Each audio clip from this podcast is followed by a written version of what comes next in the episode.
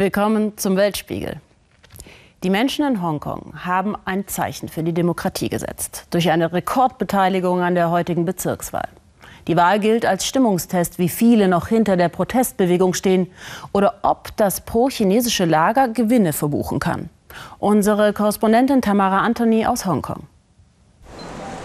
Hongkong am Tag der Wahl.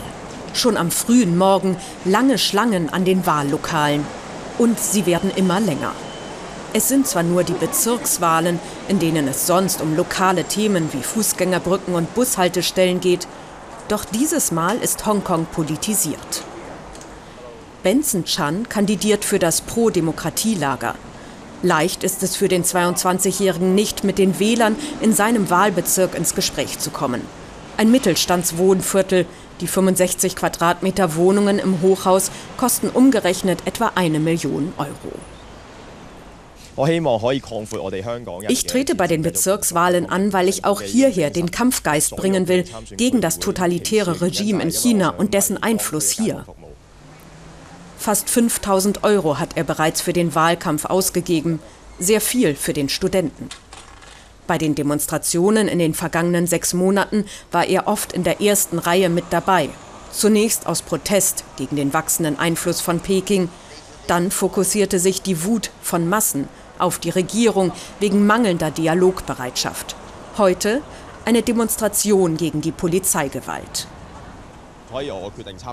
Ich möchte als Bezirksrat mich dafür einsetzen, dass eine unabhängige Kommission die Gewalt der Polizei untersucht.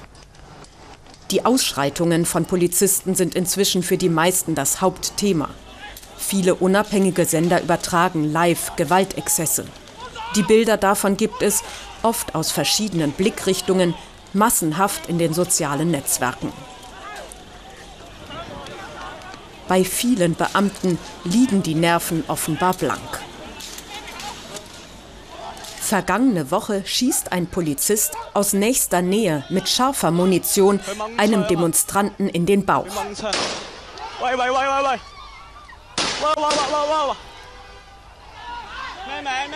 Nach einer Notoperation ist der 21-Jährige nun wieder stabil. Wegen des Vorfalls läuft jetzt eine Anklage gegen ihn, wegen Teilnahme an einer nicht genehmigten Versammlung. Auch Karen wurde erst durch die Gewalt der Polizei politisiert. Die 16-Jährige war eineinhalb Tage auf dem umkämpften Universitätscampus PolyU. Ihr droht ein Prozess, daher will sie nicht offen vor der Kamera sprechen. Uh, ich habe mich in der Vergangenheit nicht für Politik uh, interessiert. Aber seit Juni sehe ich die Nachrichten. Und es zerreißt mir das Herz zu sehen, wie Menschen verprügelt werden. Zunächst fühlt sich Karen auf dem Campus in der Masse stark.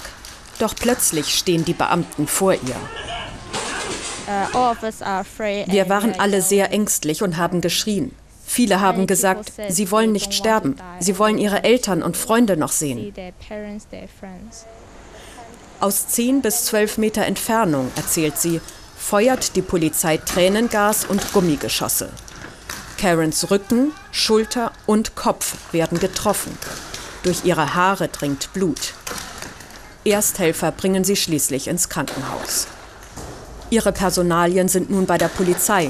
Ihr droht Haft denn sie hat geholfen, Molotow-Cocktails zu bauen, aber sie bereue es nicht. Die Gewalt von beiden Seiten ist nicht gut, aber wir reagieren nur darauf, dass die Polizei uns mit Tränengas beschießt. Nur darum sind unsere Molotow-Cocktails okay. Wenn wir zuerst Gewalt eingesetzt hätten, wäre das nicht in Ordnung. Uh, our processor is doing something wrong either. Zurück zum Wahltag. Noch bis gestern war unklar, ob die Ausschreitungen und Demonstrationen zur Wahlverschiebung führen. Die Pro-Peking-Regierungschefin von Hongkong heute nach ihrer Stimmabgabe. Wir sollten nun eine relativ friedliche Situation haben, um die Wahlen abzuhalten. Horace Chung macht noch Wahlkampf. Auch er ist ein Vertreter des Pro-Peking-Lagers. Er ist Rechtsanwalt, Parlamentsabgeordneter und stellvertretender Parteivorsitzender.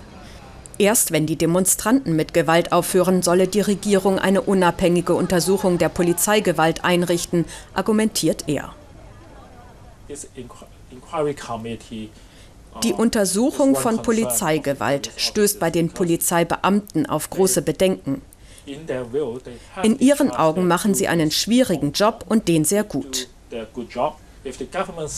Jetzt eine unabhängige Kommission einzurichten zur Untersuchung der Polizeigewalt, das würde zu großer Unzufriedenheit führen und wäre nicht fair.